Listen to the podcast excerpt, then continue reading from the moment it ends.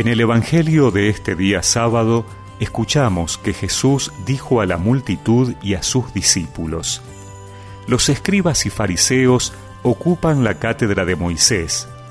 Ustedes hagan y cumplan todo lo que ellos les digan, pero no se guíen por sus obras, porque no hacen lo que dicen. Atan pesadas cargas y las ponen sobre los hombros de los demás, mientras que ellos no quieren moverlas ni siquiera con el dedo. Todo lo hacen para que los vean, agrandan las filacterias y alargan los flecos de sus mantos, les gusta ocupar los primeros puestos en los banquetes y los primeros asientos en las sinagogas, ser saludados en las plazas y oírse llamar mi maestro por la gente. En cuanto a ustedes, no se hagan llamar maestro, porque no tienen más que un maestro, y todos ustedes son hermanos. A nadie en el mundo llamen Padre, porque no tienen sino uno, el Padre Celestial. No se dejen llamar tampoco doctores, porque solo tienen un doctor, que es el Mesías. Que el más grande de entre ustedes se haga servidor de todos, porque el que se ensalza será humillado, y el que se humilla será ensalzado.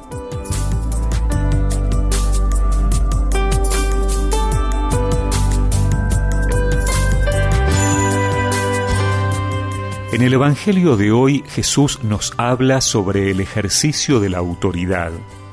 Así como en todo grupo humano, en una comunidad cristiana, también hay personas que tienen funciones en ella. Pero la autoridad no es solo asunto de cargos, también se da a partir de la edad, de la experiencia y de los conocimientos que una persona posee. Si bien es cierto que todos somos iguales, no podemos desconocer que, por las razones que se acaban de enumerar, también se notan diferencias que determinan las relaciones al interior de una comunidad.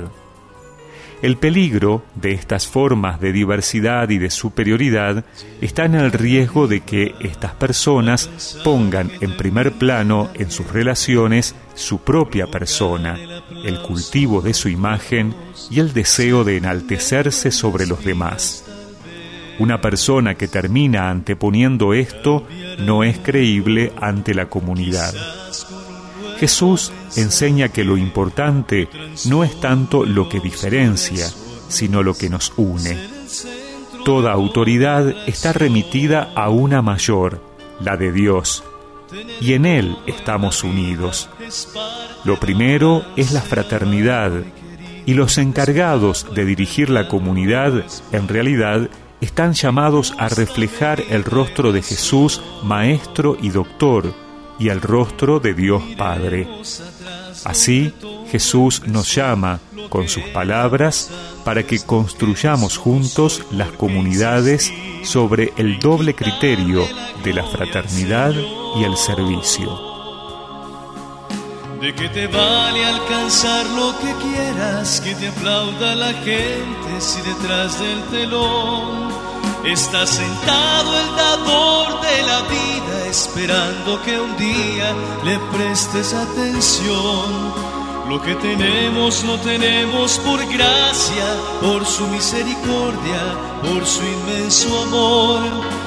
Y en el momento de abrirse la cortina, si alguno te admira, que vean la imagen de Dios. Y recemos juntos esta oración. Señor, ayúdame a llevar adelante la tarea que me has encomendado, recordando que es para servicio del bien de los demás. Amén. Y que la bendición de Dios Todopoderoso, del Padre, del Hijo y del Espíritu Santo los acompañe siempre. Por su inmenso amor, y en el momento de abrirse la cortina, si alguno te admira, que vean la imagen de Dios.